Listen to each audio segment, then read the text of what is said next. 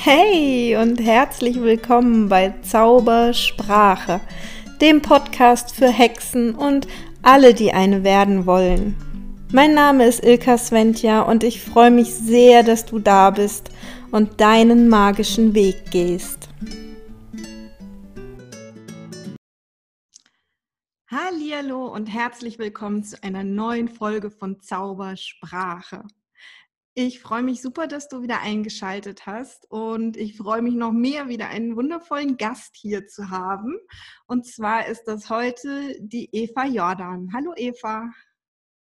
Hallo, hallo Ilka und hallo alle zusammen, die diesen Podcast anhören. Ich freue mich, dass ich eingeladen wurde. Vielen Dank. Ja, super schön, dass du da bist. Ähm, wir haben gerade im Vorgespräch so ein bisschen äh, unsere Reise für heute festgelegt. Ja. Und, und, mir ist es ja immer ein, ein großes Anliegen, euch da draußen ähm, Inspirationen zu liefern, ja, euch zu zeigen, was noch alles möglich ist, wenn man mal so ein bisschen aus diesem Standard-Alltagstrott ausbricht und seinem Herzen folgt.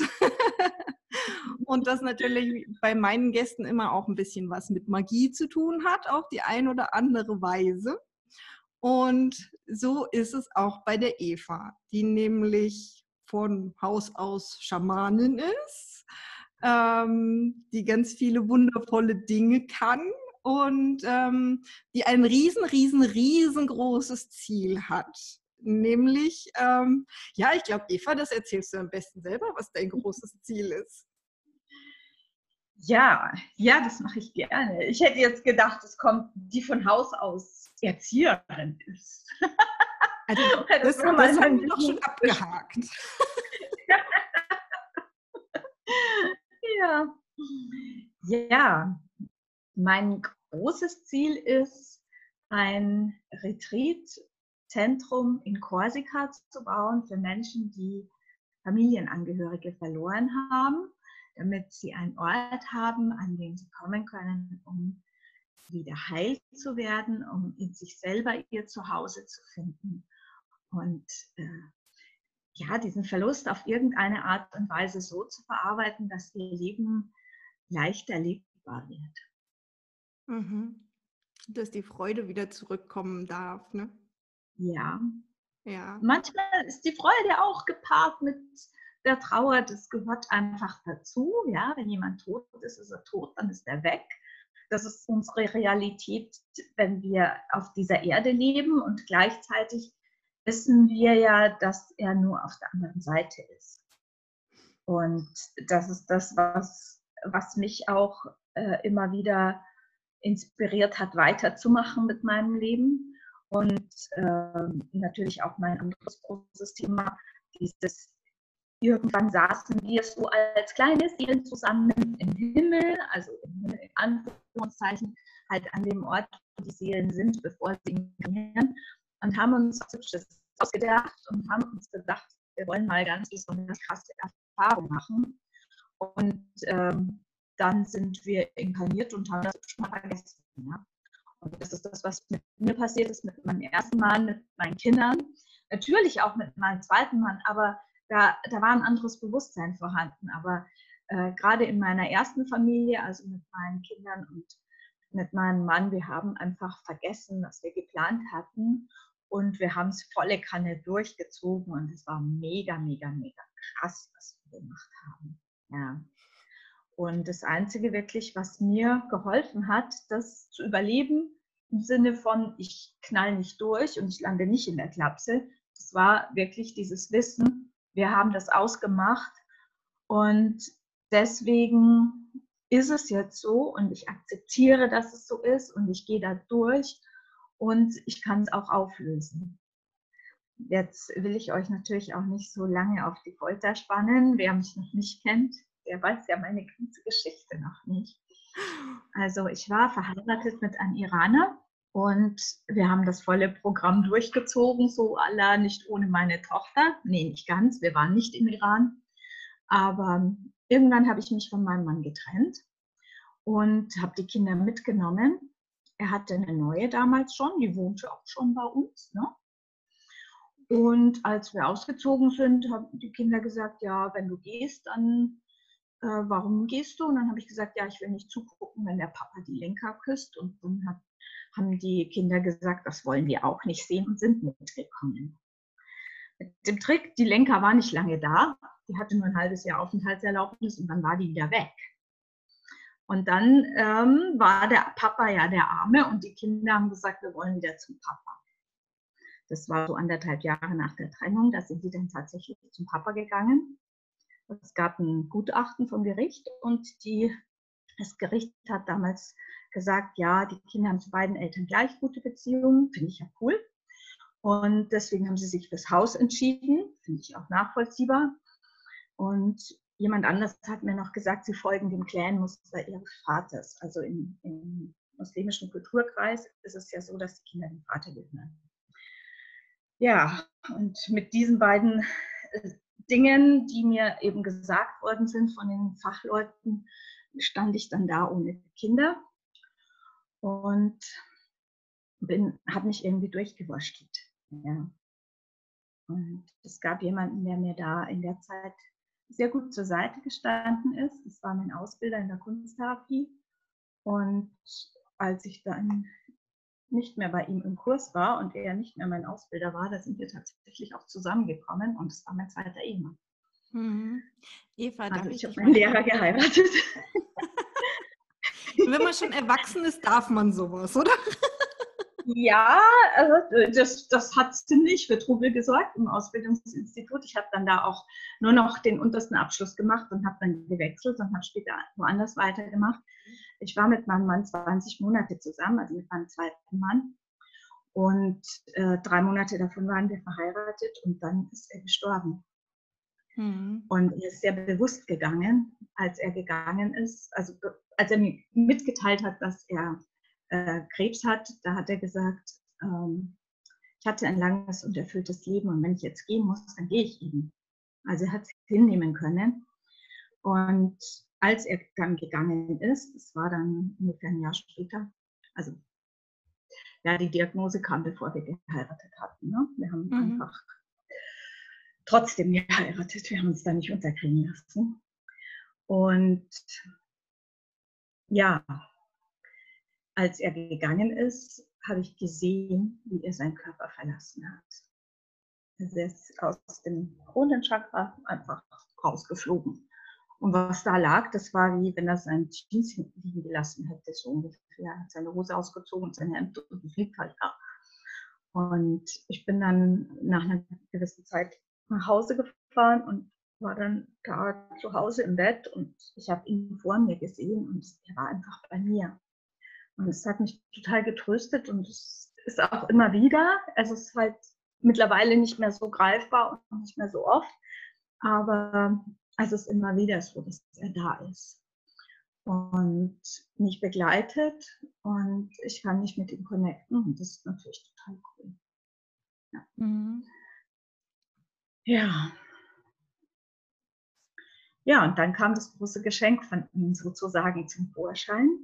Weil er hat immer gesagt, ja, das Grundstück, das habe ich gar nicht mehr. Das habe ich meinem Neffen geschenkt und ich habe dann seinen Neffen gefragt, hast du dieses Grundstück noch? Und ähm, das ist ein Ruinengrundstück in Korsika, also da ist eine Ruine drauf. Nicht, dass ihr denkt, man könnte da zelten, das geht noch nicht. Das ist auch ganz schön steil, oder? Ja, es ist total steil. Also man kann ein super tolles Haus drauf bauen. Ich, ich habe ja auch einen Bauplan mitgeerbt. Ne? Mhm. Und ähm, ja, und dann sagte sein Neffe, nee, ich, ich will das auch gar nicht und nimm es ruhig und wenn es verkaufen willst, dann verkaufst. Und ich dachte, nee, ja, was will ich mit dem Grundstück in Korsika? Ich gehe hin und verkauf's und fertig. Und ich dachte auch, Geld kann man immer brauchen. ja, und dann bin ich da hingegangen, habe gesehen, dass es eigentlich mehr oder weniger unverkäuflich ist. Und ähm, obwohl es jemanden gab, der, die das gekauft hätten. Aber ich stand dann an diesem Platz und ich war ja auch ein paar Wochen in Korsika und habe da auch wirklich viel erlebt. Und ich stand da und habe dieses Gefühl gehabt von, das ist so schön, ich kann das nicht verkaufen. Man steht da und guckt aufs Meer, man guckt auf die Bucht runter, das ist acht Kilometer vom Meer entfernt, ein bisschen oberhalb. Und es ist einfach unglaublich schön dort. Also Korsika heißt nicht umsonst die Insel der Schönheit. Und man ist ununterbrochen umgeben von einer Duftwolke von Heilkräutern, die dort in der Macchia wachsen. Und das ist gerade am Kap Kors, ist ganz viel Wildnis und wächst ganz viel Macchia und Zistrosen zum Beispiel und die Myrte und Rosmarin und eine spezielle Art von Lavendel und das Helichrysum und Minze und ich weiß nicht, was noch alles. Also es, es duftet einfach, es ist gigantisch, ein gigantischer Duftcocktail und Fenchel, ja genau, zum Beispiel auch noch. ja, und dann habe ich gesagt, okay, ich kann diesen Platz nicht verkaufen. Und ich habe angefangen zu träumen. Und ich habe gemerkt, der Platz ist heilsam für mich. Und ich habe mir gewünscht, dass ich da einen Platz habe, der heilsam ist, auch für andere Menschen, die ähnliche Dinge erlebt haben. Mhm. Und das habe ich jetzt ganz, ganz lange geträumt. Zweimal sieben Jahre. Letztes Jahr waren es 14 Jahre. Und ich stand da und dachte mir, hey, was ist los mit mir? Ja, ich habe ganz, ganz viele Ausbildungen gemacht im, im, therapeutischen Bereich, im spirituellen Bereich, im aromatherapeutischen Bereich und, und, und. Und ich stand dann da und dachte, wieso komme ich nicht in die Pötte? Warum komme ich nicht vorwärts? Was ist los? Irgendwo hängt und ich weiß nicht, was es ist, dass meine Energie immer irgendwie festhält und dieses Projekt nicht in die Umsetzung bringen lässt. Und dann habe ich ein Transformationscoaching gemacht und da kam quasi gleich in der ersten Stunde das riesengroße Geschenk zum Vorschein, denn äh, der hat sich diese ganze Numerologie von meinem kompletten Familiensystem angeschaut und also eine Kombination aus Numerologie und Familienaufstellung könnte man sagen. Aber es war noch eine ganze Menge mehr dabei. Ähm, auf jeden Fall, da gab es ein gutes Baby. Mein erstes Kind ist gestorben, bevor es geboren wurde. Und es stand halt mit, mit Datum dort, aber es stand kein Name dabei. Und dann fragt er mich, wie heißt dieses Kind? Und ich bin einfach nur in Tränen ausgebrochen, weil der Name war plötzlich sofort wieder da, logisch. Man vergisst ja nicht den Namen von seinem Kind, auch wenn es noch nicht geboren war. Aber ich habe diesen Namen wirklich, diese 29, über 29 Jahre waren das damals, also jetzt im, im Januar wäre es ein 30. Geburtstag gewesen. Ich habe diesen Namen einfach totgeschrieben. Und das ist Emanuel.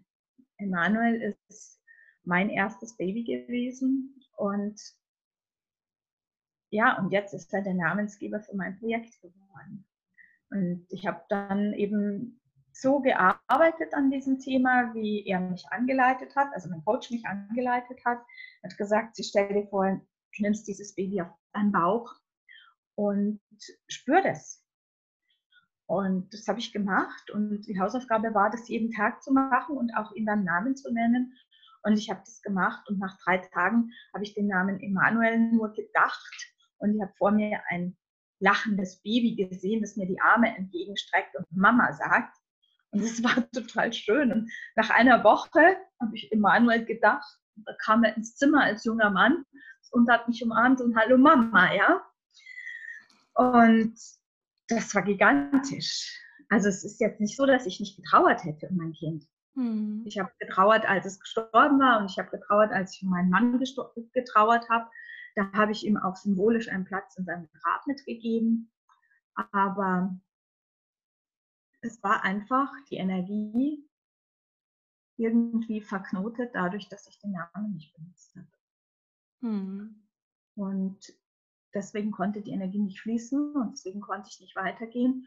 Und gleichzeitig, ähm, glaube ich, war es einfach auch so, ich sollte ganz viele Dinge lernen in der Zwischenzeit und das habe ich ja auch gemacht also Eigenschaften, mit denen, oder Fähigkeiten im Prinzip, Fähigkeiten erwerben, mit denen ich anderen Menschen helfen kann.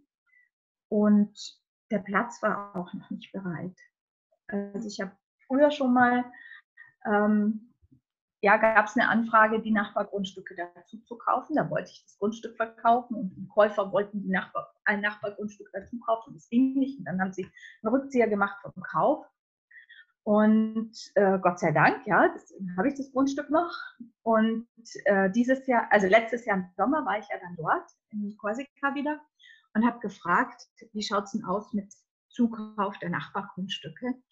Und dann haben die in der Gemeinde gesagt, es geht. Mittlerweile ist es möglich. Also die Korsen mussten erstmal ihre Gesetze ändern, damit ich die Auberge Emanuel bauen kann. Das muss man sich mal vorstellen. Ja. Mhm. Ich meine, die haben ihr Erbgesetz geändert ungefähr ein halbes Jahr bevor mein Mann gestorben ist. Wenn das alte Erbgesetz gewesen wäre, dann wäre das Grundstück an seine Familie gefallen, weil wir keine gemeinsamen Kinder haben. Mhm. Und ähm, ja, und ich hatte quasi das Glück, dass sie kurz vorher das Gesetz geändert haben und jetzt, dass sie noch ein Zusatzgesetz erschaffen haben, damit das überhaupt alles machbar ist. Und jetzt stehe ich da und will dieses riesige, gigantische, wundervolle Projekt machen. Und gleichzeitig denke ich mir, hey, ich bin doch nur eine kleine Erzieherin. Nein, bin ich nicht. Ich bin ein unendliches Wesen. Und in dieser in dieser Größe, in diese Größe darf ich auch reingehen. Ja. Und ich hatte letztes Wochenende etliche Anfragen auch, hey, äh, wie, wie kannst du dir das trauen, sowas zu machen? Mhm. Und ich muss sagen, es ist wirklich einfach alles auch zu mir gekommen, was ich brauche. Ja. Ich war, ich habe, ich brauche ja einen, einen neuen, ähm, also damit fängt es ja an mit dem Plan, mit dem mit dem Bauplan im Prinzip. Und ich brauche ja einen neuen Bauplan, weil der alte Bauplan ist ja nur das erste Grundstück und auch eine Nummer zu klein, ganz ehrlich. Und ähm, ich, ich mache das dann selber, ja. Ich verbinde mich mit Ludwig und dann kann ich, habe ich auch Zugriff auf seine Fähigkeiten. Und ich hatte auch schon, bevor ich mit ihm zusammen war, also als Kind hatte ich schon die Idee, dass ich vielleicht irgendwie mal so Architekt werden könnte. Habe es dann nicht gemacht, aber ähm, die Fähigkeiten sind da und ich habe äh, die Grundrisse gemacht und die Leute, die sich damit auskennen, die waren auch ganz begeistert. Ja, also das ist der erste Schritt. Natürlich habe ich einen Freund, der Architekt ist und der da seinen Stempel drauf macht. Der kann glücklicherweise auch Französisch. Da kann er auch gleich den Bauantrag ausfüllen. also es, es, kommt alles, was ich brauche, was ich nicht selber kann, kommt zu mir. Ja, das ist auch noch so eine unglaubliche Schönheit. Dann ja das Thema, äh, eigentlich ist es ja dann ein Gastronomiebetrieb ein Übernachtungsbetrieb. Und soll ich euch was sagen? Ich habe sogar eine Hotel- und Gaststättenerlaubnis nach dem bayerischen äh, Hotel- und Gaststättengesetz zur Führung einer Schrank- und Speisewirtschaft. Stell dir das mal vor. ich, ich hatte mal mit meinem Ex-Mann zusammen einen Dönerstand und da brauchte man das.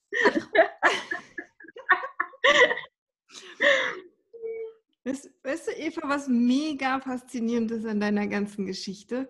Ähm, wenn, wenn man sie jetzt so hört, so einmal am Stück, ja, von äh, Beginn an die, die Kindergärtnerin, äh, die dann auch erstmal eine Fehlgeburt hatte und dann die schwierige Ehe mit einem Iraner und dann ähm, die Kinder verloren und den zweiten Mann verloren. Und ähm, dieses, diese ganzen Elemente scheinen wirklich ne, wie so ein, ein Weg dahin zu führen, wo du hin möchtest. Ja, Du hast ganz am Anfang schon gesprochen, so von den Seelenverträgen. Ja, so wir saßen alle mal auf einer Wolke und haben uns ausgedacht, wie wie könnte das gehen? Ne? Bei den ähm, Seelenplänen geht es ja immer darum, was, was zu lernen, was Bestimmtes zu erleben und auch wirklich mal durchzufühlen in dieser Dualität. Ähm, und zu gucken, ne, wie weit komme ich denn als Seele in dieser menschlichen Hülle, die halt irgendwie gewissen Regeln unterworfen ist, ja, und diesen ganzen Emotionen unterworfen ist.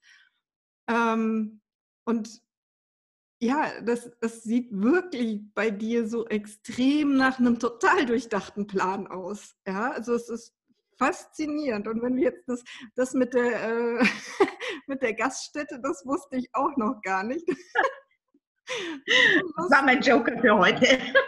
Das ist so lustig, ähm, was, was da alles zusammenkommt. Und plötzlich schaut man zurück und denkt sich, ja, ich kann jeden einzelnen Baustein gebrauchen, auch wenn er vielleicht eine Weile im Leben lang irgendwie furchtbar sich angefühlt hat oder total sinnlos erschienen ist.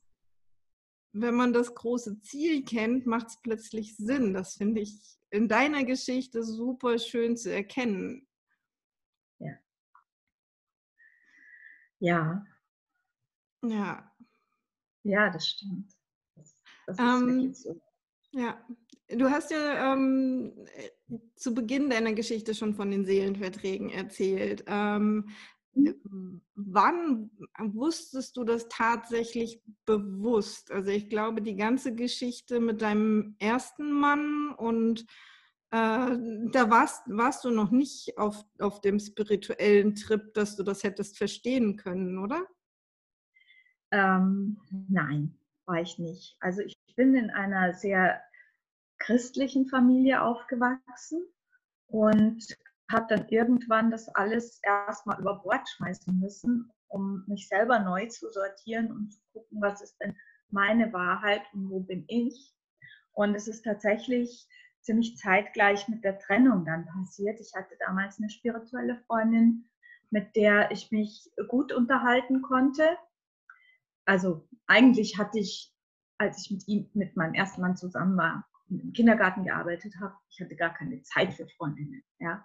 Ich habe meinen Kindergarten geleitet, ich hatte einen Haushalt, ich hatte zwei Kinder, wir hatten einen Hund und wir hatten einen Dönerstand und ich musste dafür auch immer noch kochen und die Buchführung machen und den Einkauf. Und ähm, ja, aber ich hatte eine Kindergartenmutter, die kam jeden Morgen und brachte als erstes ihr Kind. Und wir hatten eine halbe Stunde Zeit, in der wir uns unterhalten haben. Und sie hat ihr Kind mittags als letztes abgeholt, weil sie damals eine Ausbildung gemacht hat. Und da hatten wir nochmal eine Viertelstunde oder eine halbe Stunde, wie wir es halt ausgedehnt haben, um uns zu unterhalten. Und in dieser Zeit sind wir Freundinnen geworden. Sie hm. hat mir als erste, glaube ich, ja, wirklich als erste ähm, die Augen aufgemacht für eine andere Form von Spiritualität als das, was ich gelernt hatte.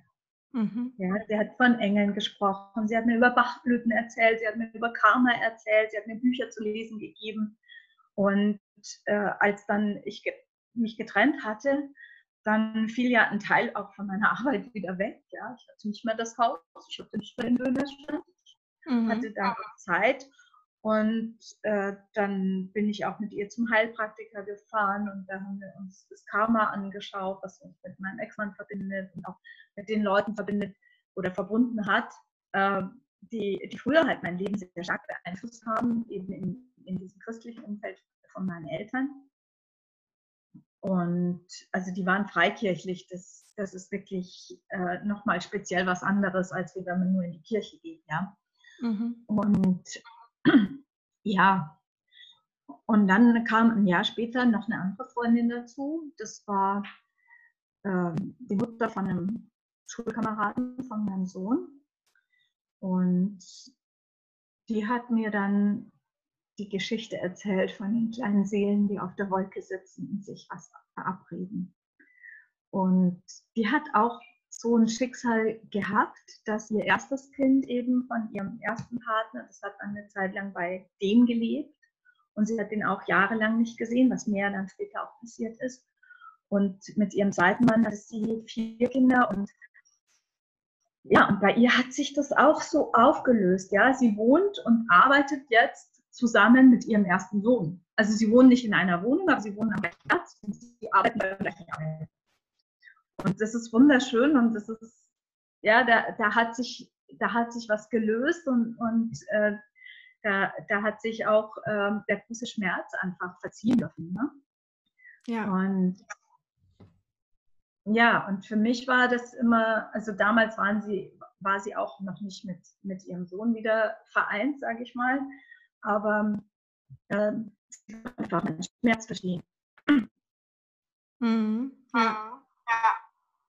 Also als ich, als ich meine Kinder habe gehen lassen müssen, da habe ich die zum Papa gebracht und praktischerweise wohnte sie quasi zwischen seiner Wohnung und meiner Wohnung. Und dann habe ich bei ihr einfach angehalten und äh, habe es ihr erzählt und sie hat gesagt, komm. Und wir haben uns im Garten an einen Kraftplatz gesetzt. Sie wohnte damals in einem sehr schönen alten ehemaligen Posthof und im Garten gab es eben auch Kraftplätze.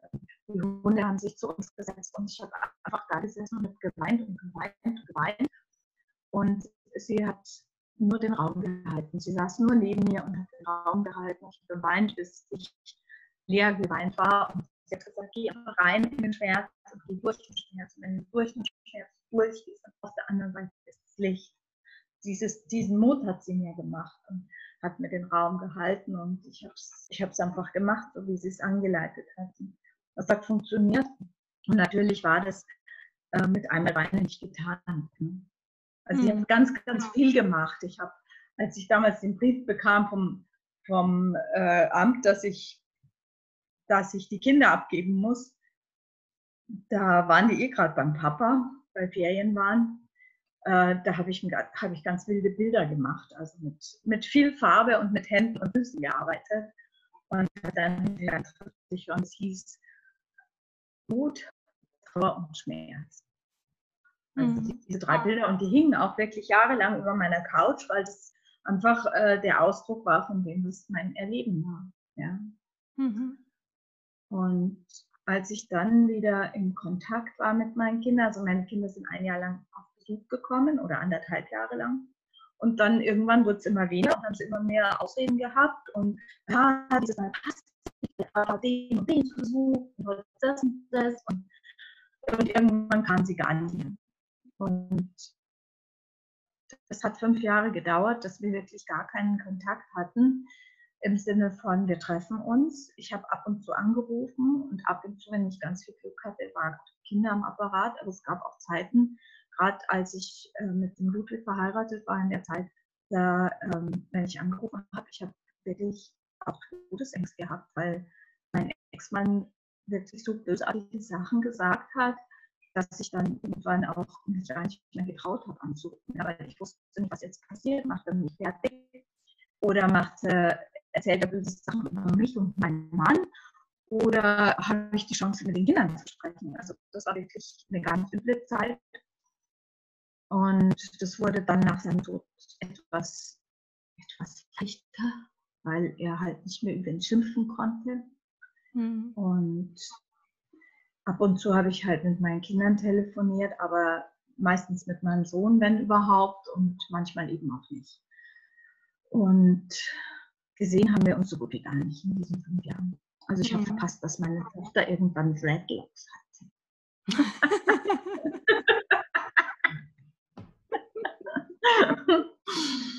ja, und eines Tages kam da zu, zu, zum Haus, in dem ich ja früher auch gewohnt hatte, zu diesem Anwesen, wo mein Ex-Mann wohnte mit den Kindern und es war der Geburtstag von meinem Sohn. Und ich hatte ein Geschenk, das war schon eingepackt und in einer Tüte und ich habe gedacht, ja, ne, ich komme hin, ich klingel, keiner macht auf, ich hänge das Geschenk an die Tür und fahre wieder. Und ich klingel und die Tür geht auf und mein Sohn sagt, Mama, willst du nicht reinkommen? Und natürlich bin ich reingegangen. Wir haben eine Stunde lang uns unterhalten. Meine Tochter kam dann später auch dazu und war auch gar nicht abweisend oder so. Und von da an haben wir versucht, uns regelmäßig zu treffen. Ich habe damals in Obertshausen gewohnt, also in Hessen, und hatte also 300 Kilometer A3 bis zu meinen Kindern zu fahren und habe es dann aber eingerichtet, dass ich einmal im Monat meine Eltern besucht habe und dann eben immer gesagt habe, ja, ich bin gerade da und ich könnte kommen und wann passt denn? Und irgendwie haben wir es dann geschafft, mal uns zu treffen, natürlich nicht in der Wohnung von meinem Vater, also das war wirklich ein Glücksfall bei dem Geburtstag, weil, weil Papa einfach nicht da und dann ist es einfach gemacht. Ja, und dann sind wir halt zusammen irgendwie essen gegangen oder so und haben uns unterhalten. Und das, das ging lange Zeit so, bis ich irgendwann wieder nach Regensburg gezogen bin und äh, da eine Wohnung hatte. Und dann äh, sind sie auch nach der Schule zu mir gekommen und haben bei mir Mittag gegessen und ein bisschen Hausaufgaben gemacht, bevor der Bus nach Hause fuhr. Und es gab Zeiten, da saß ich mit meiner Tochter am Ofen. Ich hatte so einen Holzofen. Und es war Winter und wir saßen da und haben erzählt und geredet, geweint und uns umarmt und, haben uns Beziehung geheilt. Und meine Tochter war irgendwie von Anfang an klar gewesen, weil sie diejenige war, die eben äh, das auch äh, forciert hat, zum Papa zu gehen und die auch keine Lust hatte, zum, zu mir zu kommen. Und mein Sohn war eher so, und er ist der Jüngere, immer so der, der Mitläufer. Aber ähm, ja, und, und das war der Anfang. Und wirklich, du hast ja auch gefragt, äh, wann habe ich realisiert, dass es Le äh, Seelenverträge sind. Das war einmal mhm. eben äh, der Schritt mit dieser Freundin. Und später ähm, habe ich dann eine schamanische Arbeit gelernt, das Fugu Sagrado. Und ich habe dann Sitzungen gemacht auf das Thema Beziehung zu meiner Tochter, Beziehung zu meinem Sohn, Beziehung zu meinen Kindern, auch allgemein. Und konnte da ganz viel von meiner Seite auch auflösen, weil ich habe ja ganz, ganz viele Blockaden aufgebaut in diesen Jahren, wo ich mich gar nicht getraut habe, was zu sagen, wo ich mich gar nicht mehr getraut habe, selber zu sein. Das durfte sich lösen. Und äh, es gab dann eine von diesen Sitzungen, wo das wirklich wie, ja, wie so eine Landkarte zu sehen war, dieses Thema, äh, dass wir uns verabredet haben. Und das ist genau das, was wir erlebt haben, genau das haben wir so geplant. Und das hat mich so erleichtert. Das hat mir so viel von dem schlechten Gewissen weggenommen. Ich habe so viel schlechtes Gewissen, dass ich alles vielleicht falsch gemacht haben könnte, mhm. weil ja, eine Mutter, zu der die Kinder nicht wollen, die muss ja irgendwas auf dem Kerbholz haben. Ich war mir aber keine Schuld bewusst und habe mich aber trotzdem immer so schuldig gefühlt. Und, das hat sich dadurch komplett aufgelöst. Ja. Also das war, glaube ich, eine der wichtigsten einer der wichtigsten Schritte, die ich getan habe, um die Beziehung mit meinen Kindern zu heilen, dass ich immer wieder auch darauf äh, eben diese Arbeit gemacht habe, dieses Fokus Sagrado gemacht habe, um, um zu transformieren, was, was blockiert. Mhm. Und um Klarheit zu bekommen, was Sache ist, um den Weg frei zu machen. Und es gab dann später noch, ähm, also die Verbindung mit meinen Kindern wurde immer besser und intensiver und immer schöner und ähm, es gab dann noch zwei, glaube ich, sehr wichtige Punkte, die passiert sind. Und das eine war, ich habe in einer Aufstellungsarbeit einen Seelenanteil zu mir zurückgeholt. Ich bin die Mutter meiner Kinder. Ich mhm. musste das auslagern, als sie weggegangen sind, sonst hätte ich nicht überlebt. Und dieses wieder zurück zu mir zu nehmen und zu sagen, ich bin die Mutter meiner Kinder, das hat wirklich wie nochmal so äh, Klick gemacht, dass die Verbindung mit meinen Kindern auf der Herzensebene nochmal intensiver und, und noch schöner geworden ist. Und äh, das, der letzte Schritt wirklich, um das noch zu intensivieren, das war jetzt letztes Jahr die Geschichte eben mit meinem ältesten Kind, mit Emanuel, dass die Geschwisterreihenfolge wieder in Ordnung kommt mhm. dass jedes Kind seinen Platz hat. Meine Tochter muss nicht die Erstgeborene sein, denn sie ist es nicht. Mein Sohn muss nicht der einzige Sohn sein, denn er ist es nicht. Er darf einfach der kleine Bruder sein und das ist in Ordnung. Und was sich verändert hat, nochmal dadurch ist wirklich auch nochmal die Intensität ähm, der Beziehung zu meinen Kindern. Und ich habe so schöne Rückmeldungen von meinen Kindern bekommen in den letzten Monaten, wie, wie gut wir uns verstehen. So, Mama, mit dir kann ich über alles reden. Mit dir kann ich sogar über das reden, wo ich mit dem Papa nicht drüber reden kann. Und du weißt ja, wie der Papa ist. Und ja, ich weiß, wie der Papa ist.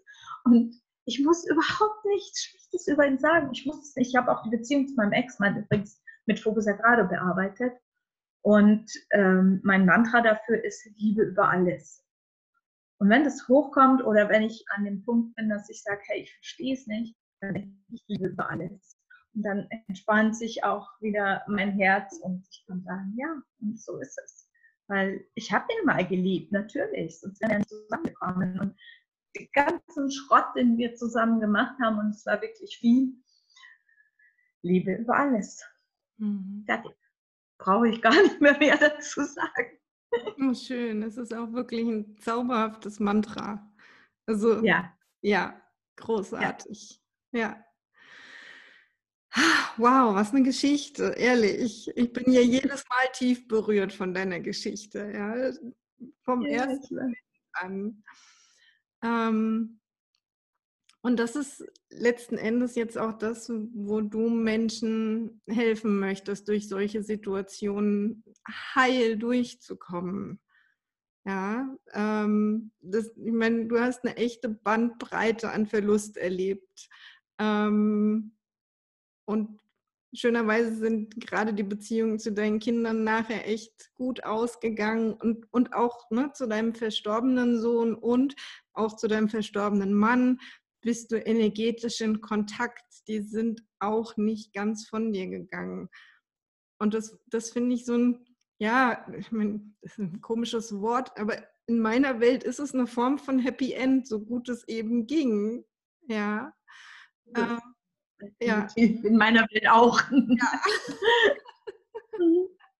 ja. Und das heißt, du hilfst aber auch jetzt schon Menschen in diesen Situationen oder ist das für dich erst was, wo die Auberge erstmal stehen muss, wo wirklich das Gebäude und der Ort vorhanden sein muss? Muss nicht. Also das war auch am Anfang, wo ich mit dem Projekt begonnen habe. Da war mein ganzer Fokus auf das Projekt und es ist auch richtig so. Und irgendwann habe ich gedacht, es braucht auch jetzt schon. Und es ja. darf auch jetzt schon einen Raum geben für die Menschen. Und ähm, ich weiß ja auch nicht genau, wie lange es dauert, das jetzt fertig zu bauen. Ne? Ich ja. brauche das Geld, ich brauche die Genehmigung, ich muss die Grundstücke verkaufen und ich muss dann bauen und, und, und. Und es ist echt auch eine lange Zeit. Und äh, ja, meine, wie sagen die immer, meine PS wollen auf die Straße. Meine Fähigkeiten sind da und die wollen benutzt werden. Und, ja. und die Spirits haben es gezeigt, immer und immer wieder. Und ähm, ja, und ich habe die Möglichkeit, mit Fokus gerade zu arbeiten. Das ist eine Arbeit, die kann man wirklich in einem Zoom-Call machen. Schamanische Arbeit im Zoom-Call. Völlig genial. Ja, das ist die moderne Welt. die moderne Welt. Ähm, ja, ich, ich weiß nicht, wie viel Space wir haben, um, um über die Arbeit wirklich, wie funktioniert das zu sprechen. Das musst du jetzt sagen. Und ich habe aber auch andere Möglichkeiten. Also ich kann mir auch vorstellen, eine kunsttherapeutische Selbsterfahrung äh, via Zoom-Call zu machen, denn ich kann die Aufgaben geben und der Klient kann die Bilder malen und sie dann äh, vor die Kamera halten und dann können wir gemeinsam darüber sprechen. Richtig, ja. ja. Also das, das wäre auch eine Option. Und äh, gut, Aromaölmassagen kann man jetzt nicht online machen. Das ist leider noch nicht möglich, Gott sei Dank, weil irgendwas muss man auch anfassen und spüren und riechen und so weiter. Ja. Ähm, genau, aber ich habe eine Liege in meinem Wohnzimmer stehen, wenn's, wenn sie gebraucht wird, kann ich sie aufstellen. So. Und was ganz neu gekommen ist letzte Woche, nicht neu, weil ich habe es gelernt, wirklich über einen Zeitraum von mehr als einem Jahr aber es hat beruht und, und zwar ist es meine Schamanenpfeife. Mhm. Meine Schamanenpfeife hat letzte Woche zu mir gesagt, Eva, oder die Spirits haben gesagt, Eva, nimm die Pfeife und rauch. Und ich habe die Pfeife gemacht und das ist eine Zeremonie, die, die äh, auf die Lakotas zurückgeht, mit der man äh, sehr schön beten kann. Also man mhm. bittet einfach alle Kräfte um Unterstützung für bestimmte Themen und es war so magisch. Ja. Ich hatte diese Inspiration, ich soll das machen mit der Pfeife und ich habe alles vorbereitet. Und bevor ich in die Zeremonie gegangen bin, habe ich nochmal auf mein Handy geguckt. Und auf mein Handy war aus dieser Ausbildungsgruppe mit der Pfeife eine Bitte von unserer Lehrerin, also es war ein Pärchen, das uns unterrichtet hat, äh, um Unterstützung und wir sollen noch eine Pfeifenzeremonie für sie machen. Du hast das schon vorher gewusst, dass diese Bitte kommt. Die Spirits haben es gewusst, definitiv. Ja. Und ja.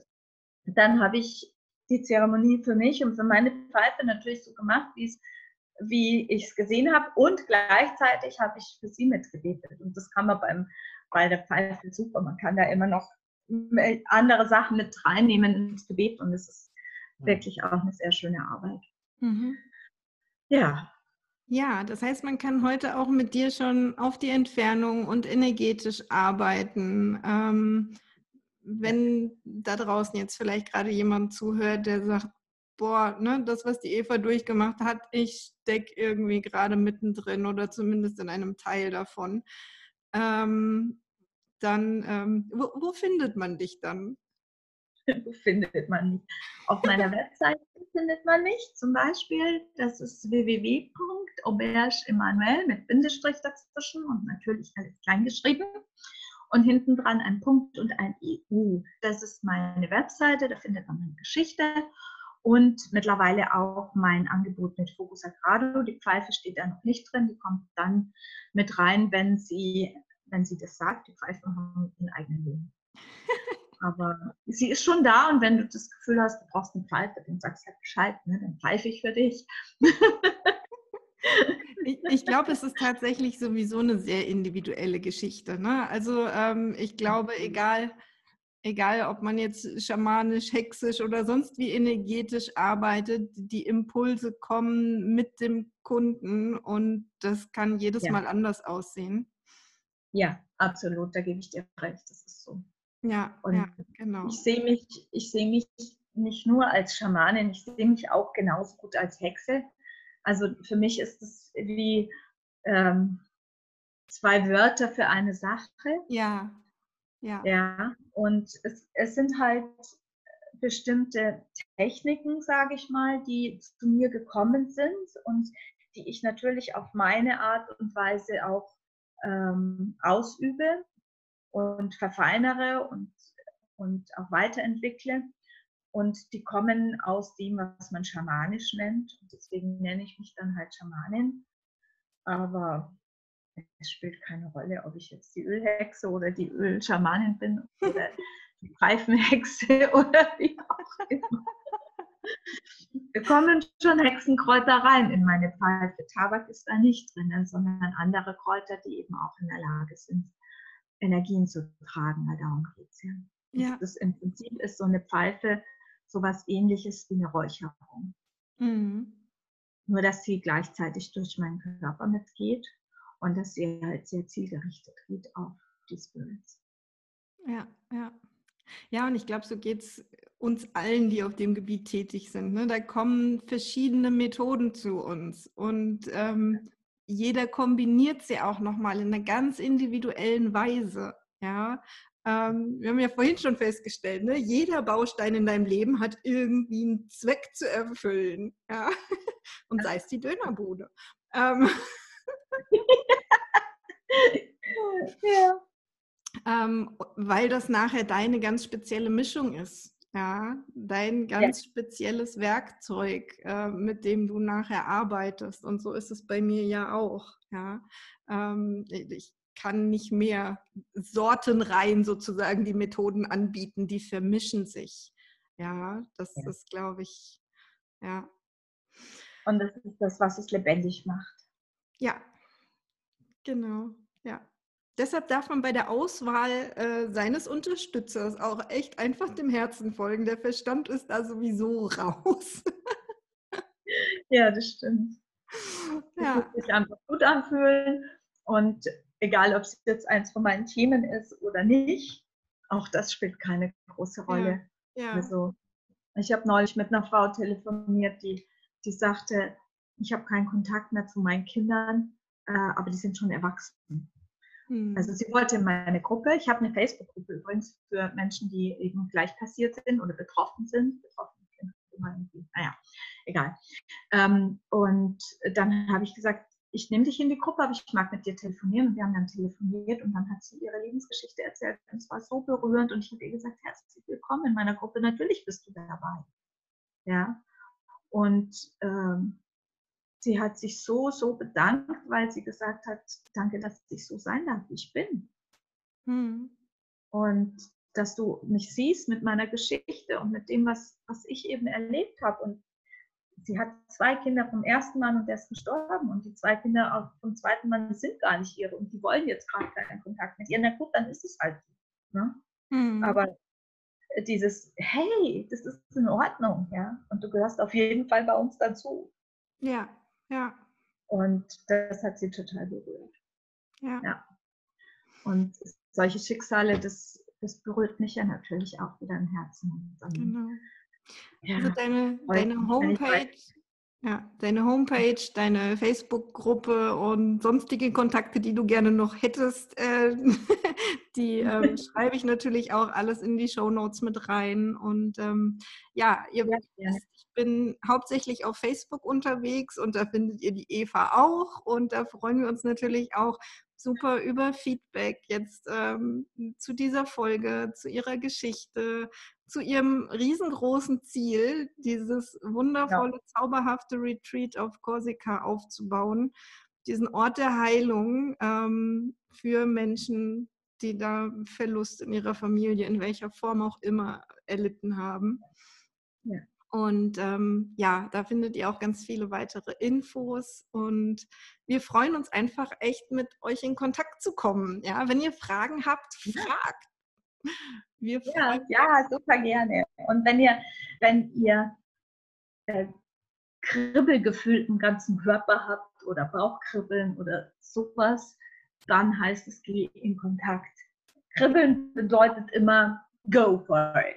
Geh und schau, was ist da.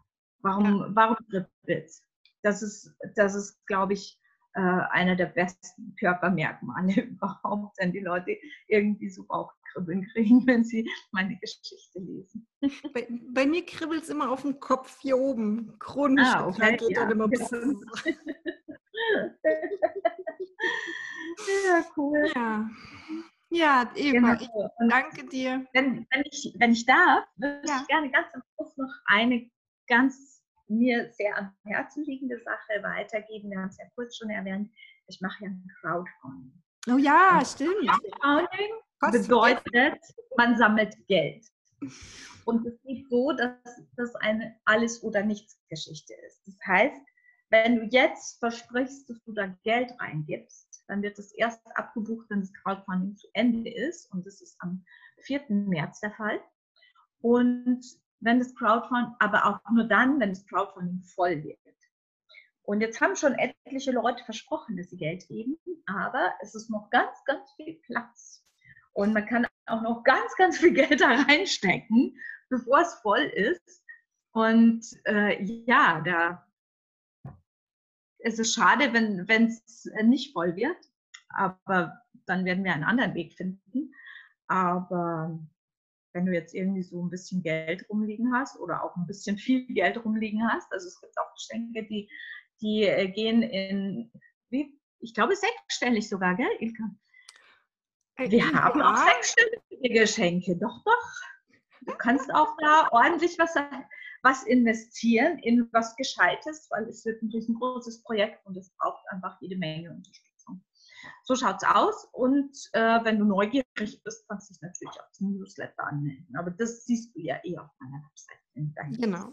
Und auch den Link vielleicht zum Crowdfunding direkt ähm, setze ich unten. Ja, den machen wir als erstes rein. Genau, genau. Ähm, genau, schön. Ja, ja. Und insofern auch äh, an der Stelle immer wirklich den Wunsch, ja, wenn ihr nicht gerade geldflüssig habt, dann teilt dieses Projekt bitte. Ja, wenn ihr auf Facebook seid, hm. dann ja. ähm, schnappt euch irgendeinen von Evas Links und teilt ihre Geschichte, ähm, damit das einfach noch viel mehr Menschen mitbekommen. Und ich bin sicher, da draußen sind Menschen mit richtig viel Geld, die ähnliche Themen erlebt haben. Ähm, und es gilt einfach nur, sie zu finden. Genau. Und dafür ist Teilen echt ein guter, ja. echt ein guter Job. Genau, genau. Gutes Karma. Ja. Gut, wunderbar. Eva, ich danke dir für deine Geschichte. Danke, dass du hier warst und uns das erzählt hast. Danke, ich glaube, es, danke. Ich glaube, es macht ganz, ganz vielen Menschen Mut, groß zu träumen. ja, ja. Schau mal, ich habe so, hab so viel Schrott erlebt in meinem ganzen Leben.